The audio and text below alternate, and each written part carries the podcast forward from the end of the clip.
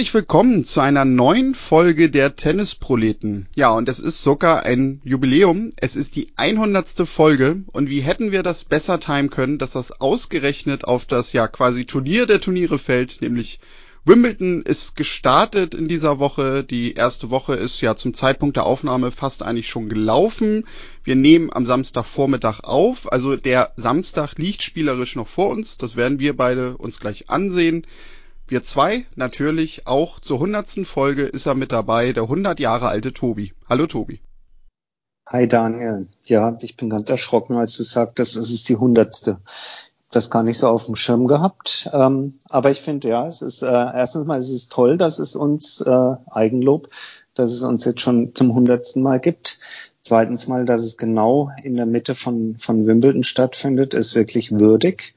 Ähm, dass wir heute die Sendung zu zweit machen, ist auch angemessen. Keine Gäste, keine Geburtstagsgäste.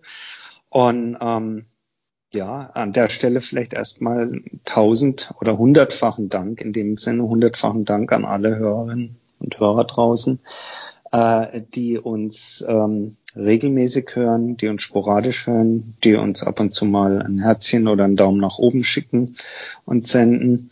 Ähm, es macht uns nach wie vor großen Spaß und äh, wir peilen voller jugendlicher, äh, voll jugendlichem Überschwang die 200 an. Also insofern äh, bleibt uns gewogen, wenn es euch gefällt, was wir hier machen, empfehlt uns gerne mal weiter, ähm, sei es über die sozialen Medien oder was wir gemerkt haben, was auch ganz gut funktioniert, ist, ähm, wenn ihr jetzt wieder Medenspiele oder so macht oder LK-Turniere spielt, einfach dort mal äh, eine kleine Bemerkung fallen lassen, dass es da was Hörenswertes unter Tennisproleten gibt. Es funktioniert. Also, ganz lieben Dank und auf die nächsten 100. Ja, das war die 100. Folge der Tennisproleten. Wir hören uns in der nächsten Woche wieder.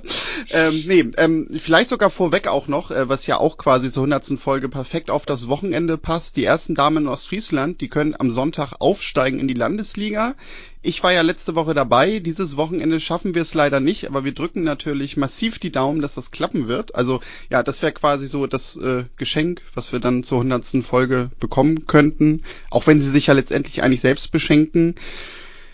Ja, Tobi, aber sonst, äh, du hast es gesagt, es hätte nicht besser fallen können. Wimbledon läuft. Ähm, viele sind wahrscheinlich jetzt sogar ein bisschen enttäuscht, weil sie irgendwie dachten, zur hundertsten Folge, ja, äh, lassen wir hier irgendwie massiv einen raus. Aber wir haben uns gedacht, nein, wir gehen das Ganze mal sogar ein bisschen entspannt an. Denn Wimbledon kostet schon sehr, sehr viel Kraft. Und Tobi, fangen wir vielleicht sogar mal am Anfang des Turniers an, weil da hat das Ganze bei mir sehr viel Kraft gekostet. So gerade die ersten beiden Tage, weil da hatte ich auch noch Urlaub, konnte viel gucken und war echt enttäuscht, weil mich das Ganze irgendwie so überhaupt nicht gepackt hat. Ja, es war ein schwerer Aufgalopp dieses Jahr. Das muss man schon klar sagen. Natürlich kann äh, kein Turnier was dafür, wenn es zwei Tage abbekommt, in denen mehr oder weniger komplett Regen draußen ist und in dem eben äh, während dieser Tage so gut wie nichts stattfinden kann. Kann man natürlich keinen Vorwurf machen. Ähm, und das hat natürlich mächtig auf die Stimmung gedrückt. Aber erzähl mal, also weil mir ging es ähnlich die ersten zwei Tage, losgelöst davon, dass, dass es eben geregnet hat und viel ausgefallen ist, ist es ja dennoch so, dass in Wimbledon mit zwei überdachten Courts ähm, Spiele stattfinden können. Ähm, wir haben den Center Court und den Court Number One, die beide komplett überdacht sind oder überdacht werden können. Und insofern ja an einem Tag, der sehr, sehr lang ist, wobei wir da auch gleich noch drauf zu sprechen kommen müssen, ähm, ja durchaus Raum für Tennis bieten und auch geboten haben. Aber mir ging es ähnlich wie dir. Ich bin am Anfang überhaupt nicht in dieses Turnier reingekommen. Woran lag das? Es kann ja nicht nur der Regen gewesen sein. Ich glaube, das war so ein Mix aus beiden, ne? Also es war natürlich irgendwie der Regen, der ja nun auch echt zeitlich viel Zeit einfach weggenommen hat, wodurch ja viele Matches nicht stattfinden konnten. Ja, und dann fehlte vielleicht auch einfach irgendwie an den ersten beiden Tagen schon so das eine sehr gute Match, das dann doch gespielt wurde. Ja, was das vielleicht so ein bisschen, ich sag mal, übertroffen hätte und man sich da emotional so ein bisschen mitgerissen fühlt äh, dass man ja vielleicht dann auch gar nicht sich so sehr damit beschäftigt, dass jetzt äh, es so sehr geregnet hat und man erst außen auf den Courts spät abends noch was gesehen hat, beziehungsweise äh, irgendwie auf dem großen Courts irgendwie was passiert ist, wo man sagt, so Mensch, das ist ja die Story. Ähm, das war bei mir zum Beispiel eigentlich erst wirklich Mittwochabend, dass ich so dachte, jetzt bin ich emotional angekommen bei diesem Turnier, nämlich durch dieses Match zwischen Oscar Otto und Andy Murray. Das spielerisch ja. auf sehr hohem Niveau war und natürlich auch emotional der Center Court sehr aufgeladen war. Wobei ich glaube aber auch, das Match hätte mich auch mitgenommen, äh, vielleicht natürlich nicht so sehr, klar. Aber wenn das jetzt zum Beispiel ein Match gewesen wäre, was äh, auf dem Außencourt irgendwo stattgefunden hätte, weil das war vom Niveau halt auch einfach verdammt gut. Ja, kommen wir auch gleich drauf. Also das stimmt, das war ein bisschen so wie so ein emotionaler Befreiungsschlag für, für alle, die da zugeschaut haben, auch bei Wimbledon. Ähm, aber nochmal ganz kurz zu den ersten beiden Tagen. Also ich, ich gebe dir da recht, das war, ähm, das war jetzt nicht irgendwie ein, ein großartiges Highlight-Match dabei. Ich habe währenddessen noch mal kurz nachgeguckt. Ähm, hat vielleicht ganz kurz Schnappatmung, Schnappatmung bekommen können, weil Djokovic seinen ersten Satz, den er spielt, gleich mal verloren hat gegen Jack Draper, aber danach dann halt Business as usual 6-1, 6-2, 6-2. Das war, ähm, ja, das plätscherte halt so vor sich hin. Und es kam natürlich noch mit dazu, und bevor wir eben dann auf die, auf die äh, schönen Dinge eingehen, die mit dem Mittwoch, der dann deutlich auch eingeleitet wurden, es kam auch, fand ich noch mit dazu, was mir äh, dann irgendwie auch tierisch auf den Keks ging die ersten Tage und insbesondere die ersten zwei Tage, war, wenn ich doch weiß, was das alles so durchwachsen ist. Ähm, warum ziehe ich das dann so gnadenlos durch und fange auf Chord äh, 1 erst um 14 Uhr an zu spielen? Ähm, und auf, äh, also deren Zeit ist ja 13 Uhr, ja, die sind ja mal eine Stunde ähm, vorne dran. Und auf dem Center Court erst um 13.30 Uhr, äh, wo ich doch locker, wenn ich sagen kann, ja, dann wird eben um 11 Uhr angefangen, dann noch ein Match mehr mit dran kriege. Also diese ganze äh, dieses ganze starre Festhalten an ja Tradition und wir machen das hier immer so das, das hat das bei mir die ersten zwei Tage noch weiter genährt, wo ich dachte so, ey, so wenig Flexibilität und es staute sich ja dann bis äh, in den Dienstagabend so äh, an, an das, äh, die, die, die Matches stauten sich so an, dass wir ja selbst am Mittwoch noch Erstrundenmatches dann zu sehen bekamen. Ähm, also ganz zu schweigen davon, dass es für die Spielerinnen und Spieler wahrscheinlich alles andere als schön ist, ist es auch für den Zuschauer, fand ich, die ersten 48 Stunden, ich will nicht sagen eine Zumutung, aber boah, also wir haben schon echt, auch in unseren WhatsApp-Gruppen und so, wir haben schon echt ganz schön viele von diesen Emojis mit diesem grünen, grünen, was da grün aus dem Mund rauskommt, ausgetauscht.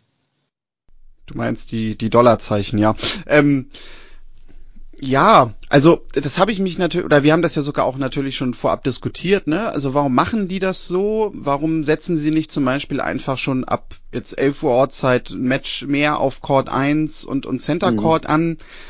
Gut, vielleicht, natürlich liegt es auch irgendwie damit äh, zusammen, dass äh, mal der Rasen vielleicht durch ein Match mehr ja. dass sie Angst haben, ne, wird mehr beansprucht und das ist natürlich, am, wir wissen es ja selber, an den Finaltagen sieht ja auch der Center Court nicht mehr allerbest aus. Also vielleicht will man da auch so ein bisschen einfach ja, so, so ein gewisses Minimum an Matches irgendwie halten, bloß nicht mehr drei am Tag. Ähm, ich, ich weiß es nicht. Also man könnte jetzt natürlich auch sagen, letztendlich äh, sind das so viele Matches, aber über die ganzen Tage, da wäre jetzt eins mehr oder weniger, weil ich glaube, letztendlich wären es ja nur ein oder zwei Tage gewesen, wo man das hätte machen müssen. Jetzt auch nicht so wild. Ich habe keine Ahnung. Ähm, aber natürlich war das etwas, was auch mir durch den Kopf ging. Oder zum Beispiel so eine Sache wie ähm, das, auch das Erstrundenmatch von Oscar Otte gegen Arthur Rinderknecht. Das äh, wurde ja auch sogar am ersten Tag dann noch spät abgebrochen bei 9-9 im fünften Satz.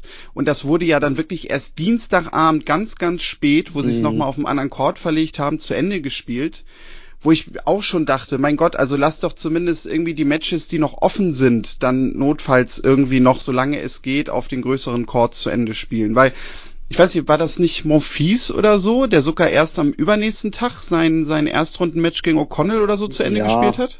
Garin äh, konnte sein, Christian Garin konnte sein Erstrundenmatch überhaupt erst am Mittwoch spielen und, und, und. Also das stimmt schon. Ähm, jetzt kann man natürlich sagen, es ist ja am Ende, der Österreicher wird sagen, es hat sich alles ausgegangen. Am Ende war irgendwie plötzlich Donnerstag, Freitag wie durch ein Wunder alles wieder auf der Reihe. Äh, und dann kann man sagen, ja, habt ihr alles richtig gemacht. Aber sie, sie haben zwischen den ein, zwei Moves haben sie noch gemacht ja, aber auch da wiederum, und da muss ich jetzt nochmal in die Wunde reinhauen. Ähm, Erstrundenmatch Nick Kyrgios gegen Hugo Humbert äh, haben sie kurzfristig, als das alles irgendwie dann so, so schwierig war, dann auf den Court 1 gelegt. Das war eigentlich auf einem anderen Platz angesetzt. Ähm, und die haben dann noch starten können. Und jetzt kommt dann das Weitere. Und dann spielen die das Match. Äh, auch ein tolles Erstrundenmatch, packend, und bei 3-3 im fünften Satz ist eben um 23 Uhr Ortszeit da dann Sense, aber nicht wegen Corona-Ausgangssperre, sondern wir kennen das noch von 2018 war es, als Djokovic gegen Nadal am Freitagabend Halbfinale abgebrochen werden musste, wegen Ruhestörung beziehungsweise den Deal mit den Anwohnern gibt. Ja, jetzt kann man wiederum sagen, ja, Tobi, da gibt's halt den Deal und bla bla bla. Nur, ich finde das da, da, da entwickelt ein Match, eins der ersten Matches dieses Jahr überhaupt, entwickelt eine gewisse Magie und dann ziehst du dabei 3-3 im fünften Satz einen Stecker raus. Oh, da habe ich echt gedacht, meine Güte, man äh, zieht euch eure weißen Tennissöckchen bis über die Ohren. Ihr gebt mir sowas von auf den Sack mit euren Traditionen und diesen ganzen Reglements.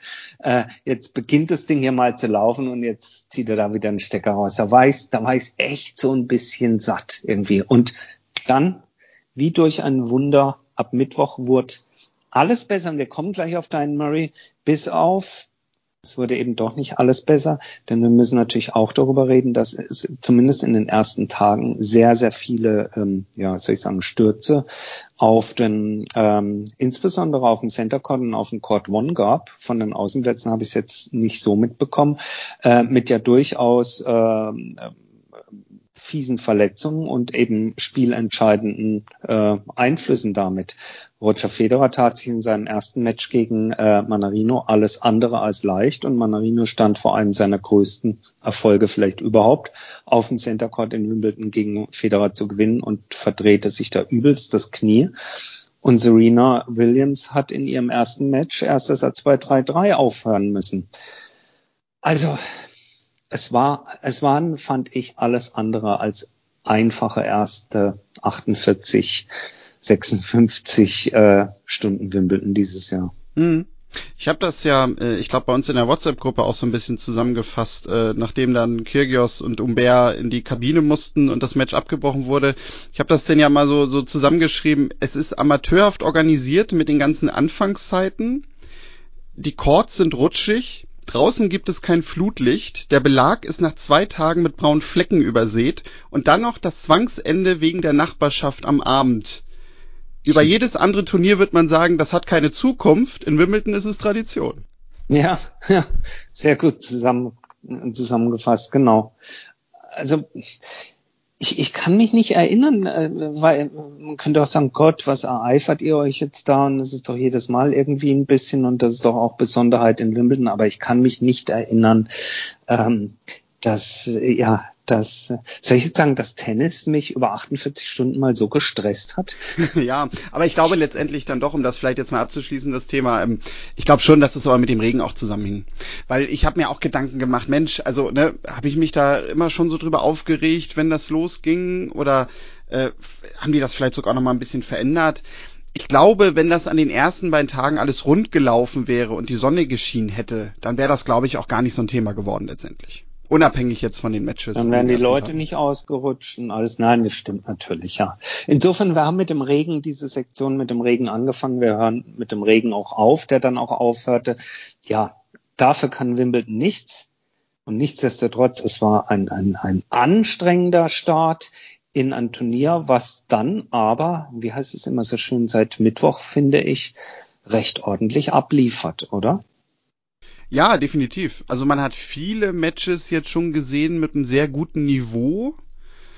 Obwohl ja auch gerade ne, durch diese äh, Sache mit dem Wegrutschen, ne, Serena Williams zum Beispiel, tragische Figur, ähm, hat mich zum Beispiel gewundert dann auch, dass das gar nicht so extrem Thema wurde.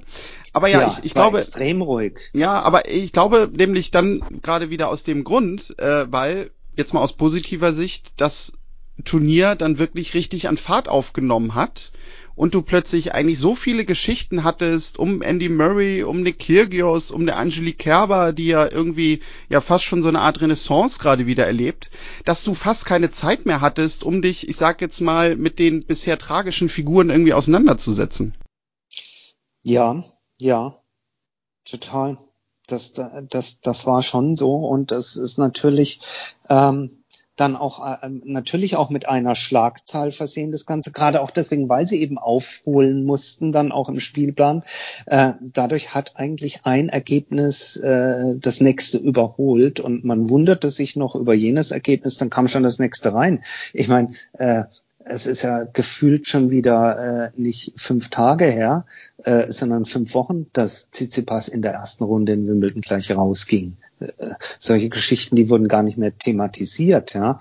Ähm, und trotzdem sage ich, das, was jetzt so gegen Ende der ersten Woche hängen bleibt, ist mal wieder das, was wir hier ja schon häufig gesagt haben. Tennis in der Form mit, äh, ja, im, im, in der Grand Slam Form mit all dem drumherum äh, liefert einfach coole Geschichten ab und dafür braucht es aber eben auch coole, extravagante, unterschiedliche Typen, sowohl auf der Damen- als auch auf der Herrenseite, um diese Stories abzuliefern. Und eine war mit Sicherheit ähm, natürlich die ähm, die, die goldene, äh, goldene Hüfte von Schottland. Ja, dass Andy Murray hier hat nochmal unter Beweis stellen können, was für ein, was für ein großartiger Sportler, Kämpfer er ist und letzten Endes auch mit seinen Emotionen dort den, den gesamten Center Court ja, gerockt hat. Das war schon eine sehr, sehr schöne Story der ersten Woche, finde ich. Ähm, äh, garniert natürlich mit einem mit einem Top-Match und so wie man sich das wünscht. Äh, Fünfsatz-Match äh, am Mittwochabend, das war das war einfach grandios, muss man sagen. Äh, und mal wieder beste Werbung, beste Werbung fürs Tennis. Dazu noch am Abend. Ähm, so dass es eben auch, denke ich, tennisinteressierte Leute wirklich haben sehen können, so sie dann Sky-Abo haben. Ähm, das das äh, war wirklich großartig. Ja, also klar, das war natürlich zeitlich perfekt gelegt, weil sicher, wenn das jetzt nachmittags noch passiert wäre, hätte das wahrscheinlich so viele gar nicht erreicht. Ähm, ja, und man erwischte sich, fand ich, auch gleich wieder relativ schnell so bei diesen Gedanken, als man dann natürlich auch sah, wie das Center Court irgendwie plötzlich so auflebte oder richtig aufblühte und auch Andy Murray anzusehen war, wie er das genoss ja, wie schön wäre das eigentlich, wenn der hier nochmal richtig weit kommen würde, ne? Also sogar, ich habe mich sogar einmal, also das war bei dem Otto-Match, einmal sogar bei dem Gedanken erwischt, so, was wäre das eigentlich eine geile Nummer, wenn der nochmal Wimbledon gewinnt? Ja, das ist ja, da, da bin ich ja genauso. Also mir, gehen da auch ganz schnell die Keule durch und dann träumt man und hat so, das sind ja diese, wie heißt es immer, diese Cinderella-Stories, die man sich so wünscht. Das ist so, so, ja, das Besondere, also das nicht vorhersehbare, aber dann bitteschön äh, natürlich garniert mit einer, mit einer schönen Story drumherum. Und die funktioniert natürlich oder hätte natürlich bei Andy Murray wunderbar funktioniert. Aber letzten Endes hat man dann auch sagen müssen, hat eben Shapovalov äh, ganz klar die Grenzen aufgezeigt und da ist man dann wieder auf dem Boden der Tatsachen und muss dann an der Stelle ist es so ein bisschen halt wirklich mit dem Träumen aufhören. Aber ich habe trotzdem nach wie vor auch einen, einen anderen Traum und der ein oder andere wird mir dafür ins Kreuz springen wollen, sagen, wie kannst du nur? Und äh, der eine oder die andere wird sagen, ja genau, das wäre cool. Ich sag ja, das wäre überhaupt der coolste Scoop-Lauf-Ding überhaupt, wenn Nick Kyrgios Wimbledon gewinnt. Aber das ist wahrscheinlich genauso abwegig wie über Andy Murray als Wimbledon-Sieger nachzudenken. Jetzt hat Schwelly wahrscheinlich, wenn er das hört, irgendwas äh, an die Wand geworfen, kann ich mir vorstellen. Na, ich glaube, der kommt nie wieder oh. zu uns im Podcast Oder so. Gut, müssen wir uns für die nächsten 100 Folgen was anderes überlegen. Aber äh, ja, natürlich. Also ähm, den Gedanken hatte ich auch schon. Ich, ich glaubte halt einfach auch nicht dran, weil ich glaube, dass er körperlich irgendwann an seine Grenzen stößt. Also ne, das ist es ja einfach so. Ihm fehlt nicht nur Spielpraxis, sondern ich fand auch jetzt in den bisherigen Matches, du hast schon immer Phasen gehabt, wo du gemerkt hast, ne, er braucht so irgendwie seine Pausen. Und gut klar, er hat jetzt auch nicht die allereinfachsten Gegner gehabt, aber trotzdem bin ich mir sicher, dass er da irgendwie an seine Grenzen stoßen wird. Vielleicht sogar auch jetzt schon heute gegen Ogier Aliassim, der ja nun wirklich sehr, sehr gut drauf ist momentan. Ähm, aber ja, also natürlich wäre es ja eigentlich der größte Nick Kyrgios Move, ne, nach irgendwie gefühlt zehn Jahren zurückzukommen. Ähm, Wimbledon zu gewinnen und danach zu sagen, Leute, jetzt habe ich Djokovic äh, den, den, den Golden Slam versalzen. Ähm, ich habe es euch allen einmal gezeigt, ihr habt mich alle kritisiert. Ich bin hier, sagen wir vielleicht auch einfach nochmal weit gekommen, aber jetzt so mit Titel in der Hand spielen wir das mal durch. Hier ist mein Karriereende, weil ich mag diese ganze Szene eh nicht. Äh, ich kann euch alle nicht ab, ihr hackt immer auf mir rum. So ein bisschen so der Nico Rosberg-Move, äh, bei dem das ja nicht ganz so extrem war, weil der ja auch nie so äh, ja für so viel Gesprächsstoff irgendwie gesorgt hat. Der war ja, das war ja eigentlich der, der gut erzogene Schwiegersohn Nico Rosberg, aber der ja schon auch wohl, wie man das mal rausgehört hat, immer so ein bisschen ja gehadert hat einfach, wie diese ganze Formel 1 Maschinerie läuft und sich da nie so richtig wohlgefühlt hat. Und das ist bei Nick Kyrgios ja auch ähnlich. Ähm, ja, also klar, das wäre natürlich der, der größte Move aller Zeiten, äh, wenn er einfach mal so ein Ding holt und sagt, so jetzt ist aber auch Schluss, weil mehr gewinne ich eh nicht. Ich spiele, einzige, was ich noch mache, ist zweite Bundesliga spielen für den Suchsdorfer SV in Kiel natürlich, um meinen guten Freund Daniel mal zu besuchen. Aber das ist schon sehr, sehr abwegig. Also weil, wie gesagt, also ne, wenn man jetzt mal so auf, auf den auf den Fahrplan guckt, den er hat, also Oji Aliassim, dann Zverev oder Fritz, dann wahrscheinlich Berettini im Viertelfinale. Also das wäre ja schon wirklich so ein, so, ein, so ein Megalauf, den er da machen müsste. Ja, da hast du natürlich vollkommen recht und deswegen äh, ist es vielleicht, ja, äh, sollte man vielleicht gar nicht die die die die wünschenswerte oder äh, Traumprojektion da entwerfen, gegen wen er dann noch eine Chance hätte, sondern eigentlich eher ähm, auf ein äh, ja, Zwischen- und End und immer auch wieder Startfazit zurückkommen, dass egal wie weit er kommt, ähm, wir, wir festhalten können, sind, wir haben schon häufig uns darüber, ja, was heißt gestritten, kontrovers darüber diskutiert und natürlich gibt es dann wieder Vorfälle, wo man ihn für verurteilen muss. Aber äh, machen wir es mal nicht nur an dem Namen Kyrkis fest, sondern es wird wieder ganz deutlich diese Woche, Tennis braucht solche Typen. Oder Tennis braucht, sagen wir so, Tennis braucht Diversität, ja. Es braucht, es braucht solche Typen, es braucht äh, die Arbeiter vor dem Herrn wie ein Andy Murray, der aber auch eben Emotionen zeigt.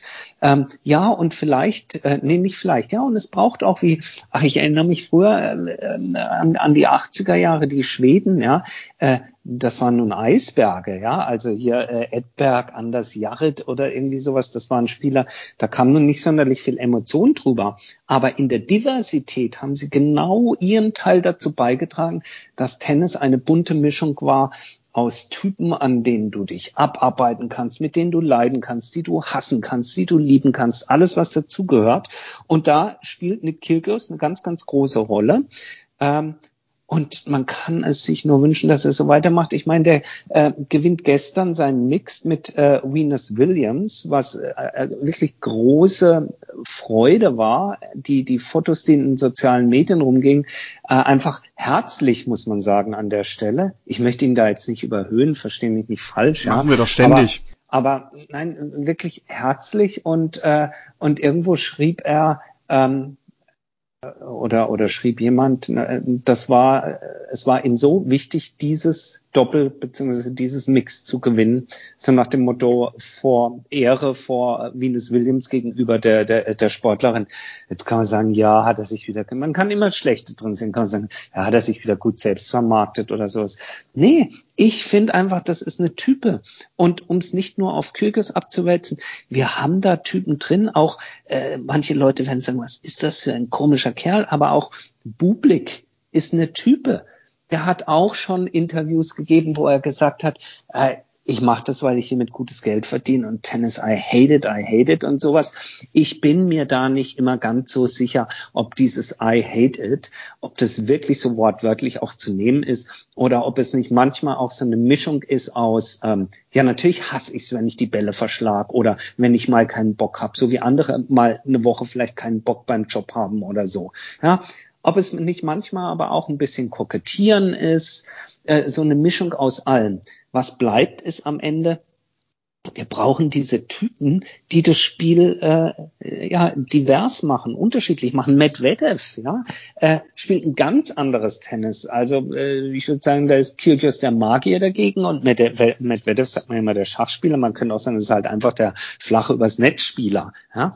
Aber auch der weiß genau wiederum, äh, wie er die mediale und kommunikative Klaviatur zu spielen hat und da kommen mitunter zwischen den Zeilen ganz, ganz schlaue Sachen raus, wo, wo du wiederum äh, ja, merkst, was das für ein, für, ein, für ein Typ ist und wie, wie er letzten Endes dafür sorgt und sorgen kann, dass äh, dieser Haufen, der sich dann ab nächster Woche in der vierten Runde im Viertelfinale wiederfindet, dass das ein bunter Haufen ist und nicht alles gleich, gleich, gleichförmig.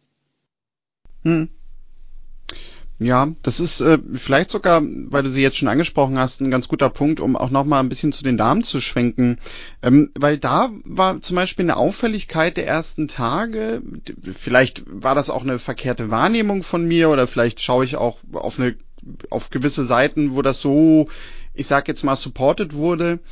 Aber da fiel mir wirklich auf, dass da nochmal aufkommt, die ersten zwei, drei Tage, dann bis sie beide leider nicht mehr dabei waren im Einzel, schon so ein kleiner, ja, so eine kleine Williams-Renaissance auch nochmal äh, gestartet ist. Ähm, ist. Renaissance scheint heute irgendwie mein Lieblingswort zu sein. Äh, Habe ich vielleicht wahrscheinlich gerade irgendwo aufgeschnappt. Auf jeden Fall, ähm, Venus hat ja nun mal ihre erste Runde gewonnen. Ähm, und gerade da hatte ich so ein bisschen den Eindruck, ja, dass das dafür sorgte, dass ganz viele irgendwie noch mal ein Auge auf sie warfen, so und auch das Zweitrundenmatch dann unter ganz anderen äh, Bedingungen, Voraussetzungen mit einem ganz anderen Interesse irgendwie vollzogen wurde. Ja, eben wahrscheinlich, weil man auch natürlich immer glaubt mittlerweile, das könnte das letzte Mal sein, dass man sie in Wimbledon sieht. Ja, also äh, genau, mit dem letzten, was du gesagt hast, damit äh, sehe ich es auch so. Sonst hätte ich gesagt, naja, ähm, also jetzt nicht nochmal ein neues äh, äh, Aufwachen von Leistung und nochmal hier direkt vorpreschen und so. Das wäre vielleicht fast genauso verträumt und romantisch, wie davon zu träumen, dass es Andy Murray jetzt ins Finale geschafft hätte.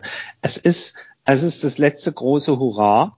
Äh, was übrigens meines Erachtens, wir bleiben bei den Damen versprochen, aber der Halbsatz muss sein, auch äh, mit Abstrichen äh, für Federer gilt. Ähm, also Federer, Venus Williams, Serena tragisch äh, ausgeschieden in dem äh, Sinne.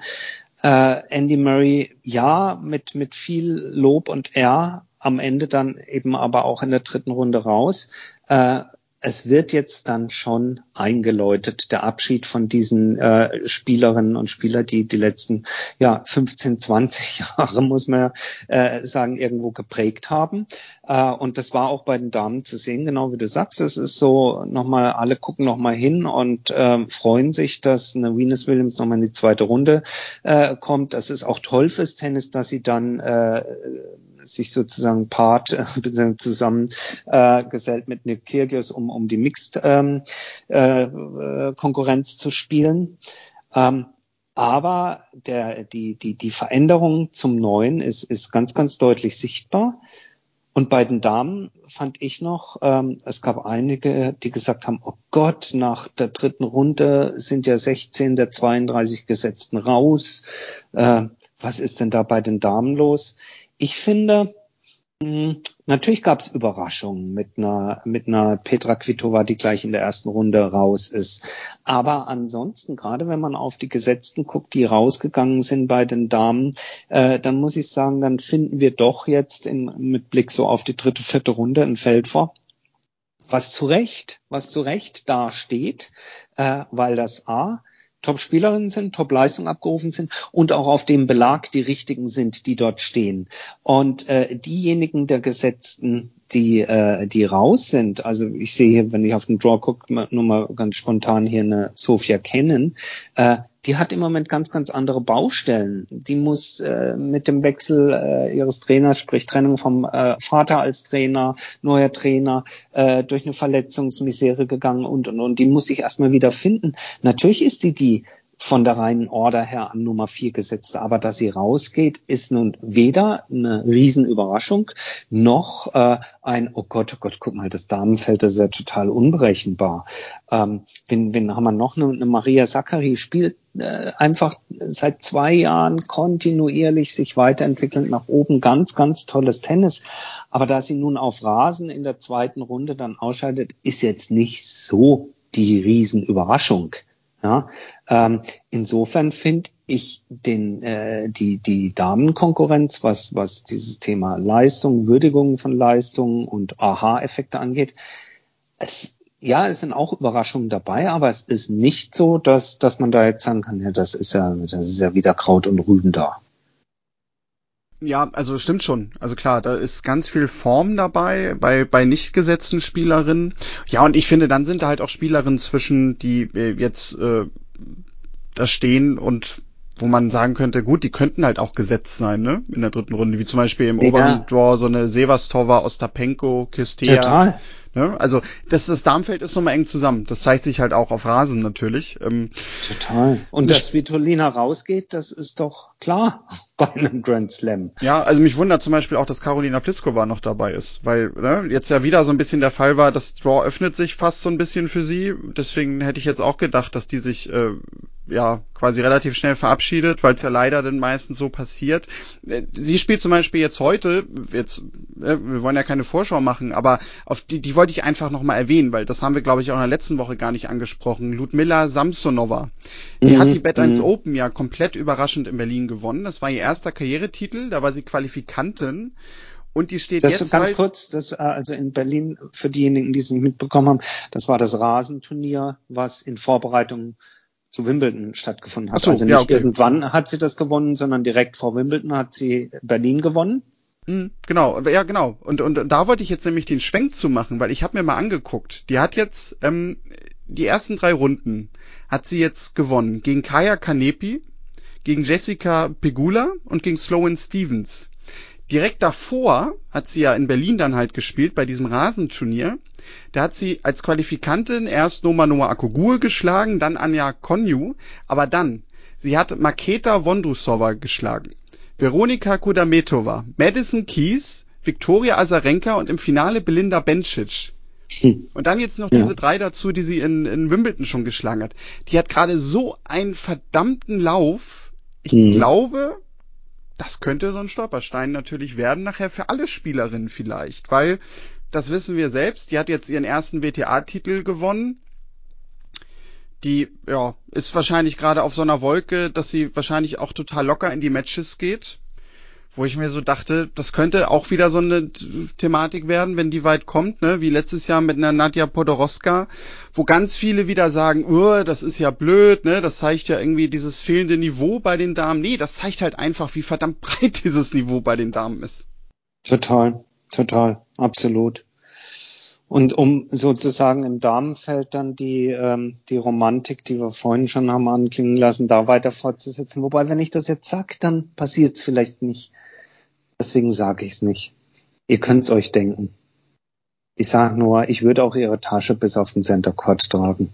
Ich glaube, die hat dieselbe Staatsangehörigkeit wie wir, um das so ähm, ja, und äh, wen man zum Beispiel auch nochmal erwähnen kann, ähm, weil wir müssen ja auch immer so ein bisschen an diejenigen denken, die uns außerhalb von Deutschland hören, Schweiz und Österreich. Ähm, das war zum Beispiel so ein Ding, was mir letzte Woche auffiel. Ich finde, wir sollten auch einführen, gerade vor Grand Slams, immer nochmal auf österreichische und Schweizer Spielerinnen und Spieler zu schauen. Ähm, Viktoria Golubic ähm, ja, hat äh, sich auch weiter vorgespielt, ähm, hat gewonnen gegen Madison Brangele. Danielle Collins und wieder die Viktoria Kudametova. Irgendwie stellen wir die heute immer als Verliererin da. Tut uns leid, aber verliert nochmal gegen diejenigen. Und ja, ist äh, auch eine Spielerin, die zum Beispiel ihre besten Ergebnisse bisher bei Grand Slams in Wimbledon hatte mit einer dritten Runde. Ähm, vielleicht gibt's ja auch mal, ich sag mal, ein Schweizer Happy End bei den Damen. Ja, denn auch da muss man ja bei den, bei den Schweizern vorsorgen für die Zeit nach äh, Roger. Und äh, kann man nicht früh genug mit anfangen. Äh, und warum nicht auf der, auf der Damenseite? Denn äh, für mich äh, erneut enttäuschend, äh, wenn man, wenn man da mal drauf guckt, ist, dass es Belinda Bencic äh, wieder nicht weit gebracht hat. Und äh, insofern müssen es vielleicht andere richten bei den Schweizern. Und bei den Österreichern fällt mir jetzt spontan, außer Dennis Nowak, der rausgegangen ist, dann so gar nichts mehr ein, oder? Nee, genau, das war der einzige, dadurch das Team fehlte, der dabei gewesen ist bei den Herren. Bei den Damen, oh, da erwischst du mich jetzt sogar. Barbara Haas hatte sich nicht qualifiziert. Nee. Und bei den Damen. Da war dann auch äh, keine dabei. Wahrscheinlich setzen wir uns jetzt gerade so massiv in die Nesseln.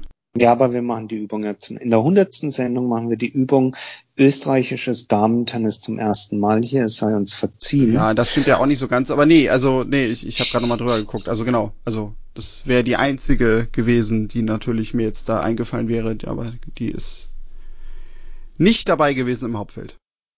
Also insofern als kleines Zwischenfazit, äh, du bleibst bei deinen Tipps von letzter Woche, dass wer gewinnt?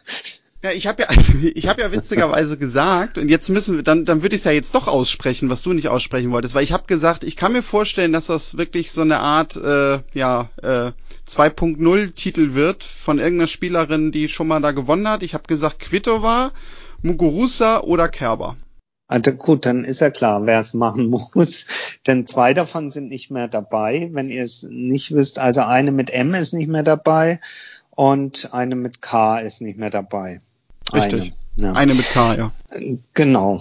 Also insofern, ähm, ihr seht, nachdem wir zu Beginn der Sendung hier erstmal allen Frust über den Start von Wimbledon haben abladen müssen, kommen wir so langsam hier ja in, äh, in Zweitwochenstimmung. Ähm, gutes Stichwort noch. Äh, da kann ich dann doch noch mal einen reingrätschen. Nee, in dem Fall Lob will ich gar nicht reinkrätschen, sondern Lob. Äh, Zweitwochenstimmung, gutes Stichwort. Wimbledon ja dieses Jahr noch einmal mit dem berühmten Middle Sunday. Sprich, äh, am Sonntag ist spielfrei. Da dürfen sich alle ausruhen. Den wird es ab kommenden Jahr nicht mehr geben. Äh, der Middle Sunday führt ja dazu, dass ähm, die äh, vierte Runde oder man könnte auch sagen Achtelfinale bei Damen und Herren komplett an einem Tag gespielt wird, zum sogenannten Manic Monday. Äh, da ist ganz viel los auf der Anlage, da gibt's ganz viel gutes Tennis. Das wird es ab nächsten Jahr nicht mehr geben in Wimbledon. Man bricht also dort mit einer Tradition. Auch da sind die Meinungen unterschiedlich. Manche sagen, boah, es lebt doch von der Tradition. Das war immer so schön, dass da Ruhe war. Ich persönlich, dann, ich weiß nicht, wie es du siehst, ähm, ich halte überhaupt nichts davon, am Sonntag Ruhe zu halten. Äh, für die Spieler mag das schön sein. Wobei, auch das ähm, mit einem Fragezeichen versehen, weil man hört ja auch oft davon, dass manche es genießen, diesen Rhythmus zu haben, nämlich alle zwei Tage ein Spiel und dort dann rausgerissen zu werden.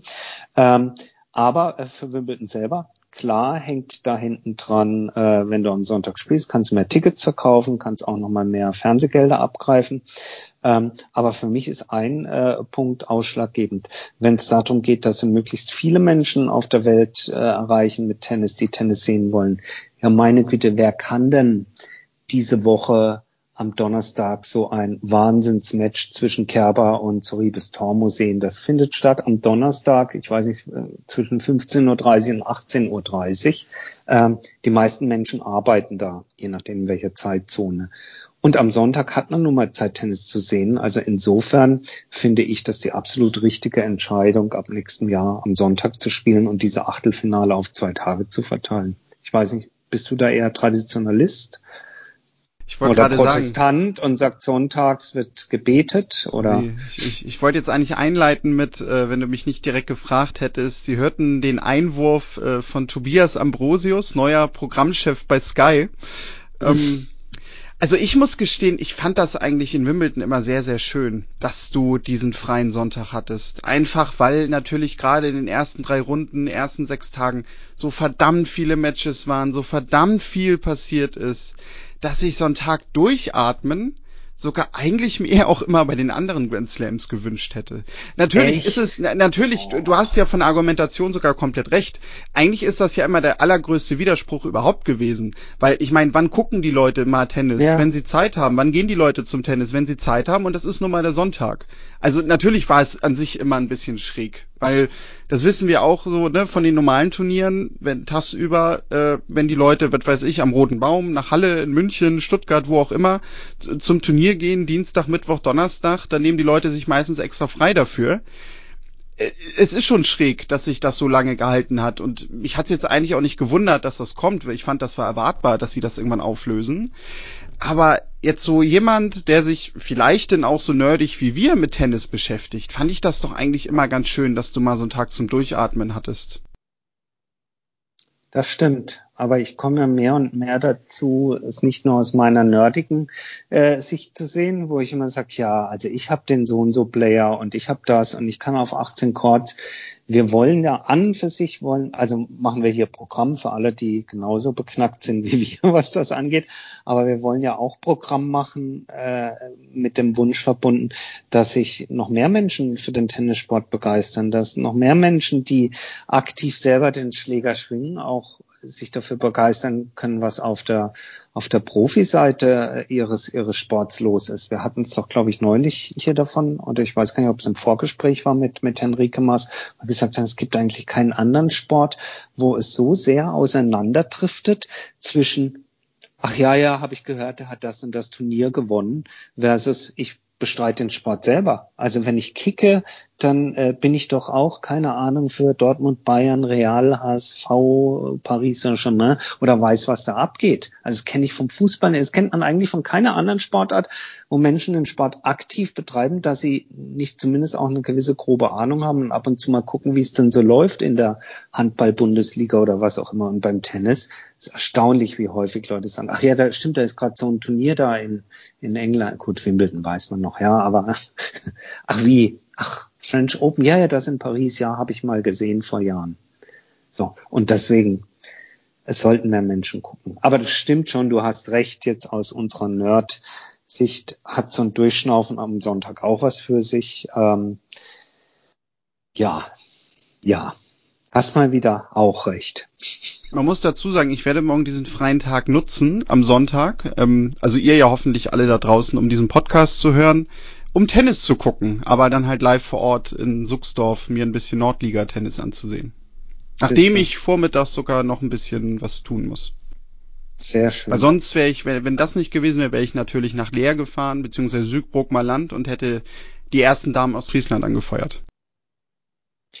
So hat der Mittelsande ein letztes Mal all sein Gutes. Ähm, Arbeit bisschen ordentlich was, dann schaust du Tennis. Äh, ich mach's ähnlich. Und ähm, ihr da draußen, bleibt gesund, ähm, ja, bleibt uns treu auf die nächsten 100, empfehlt uns bitte äh, weiter. Wenn ihr was zu kritisieren habt, bitte auch, äh, schreibt uns, ruft uns an, wo auch immer, über alle bekannten Medien, Kontakte tennisproleten.de per Mail eben oder auf den sozialen Medien, so langsam habe ich es drin nach 100 Mal. Und äh, wir sagen erstmal Danke fürs Zuhören während der ersten 100 Folgen, wünschen euch jetzt eine tolle zweite Woche in Wimbledon und äh, ja, zum Ende der nächsten Woche wird sich dann Daniel melden mit der 101. Folge. Ich mache mich ab Mittwoch auf in den Urlaub und werde, glaube ich, da erstmal einen Tennis-Detox einlegen. Das sei dir dann mal gegönnt. Ähm, ja, ich werde mir überlegen, was und mit wem ich äh, das Ganze so mache. Ist ja nicht das erste Mal, dass wenn die ein oder andere Person von uns im Urlaub ist, dass wir uns dann vielleicht auch mal andere Personen dazu holen. Lasst euch da einfach überraschen. Äh, lasst auf euch zukommen, was da so kommen wird. Natürlich werden wir nächste Woche über Wimbledon nochmal sprechen, auch wenn Tobi nicht da ist. Ähm, wird sicherlich genug Gesprächsstoff geben. Ja, macht's gut bis dahin. Wir wünschen euch eine zweite tolle Woche Wimbledon. Bleibt alle gesund, passt auf euch auf, auf die nächsten 100 und auf den Aufstieg in die Landesliga nach Leer. Bis dahin und tschüss.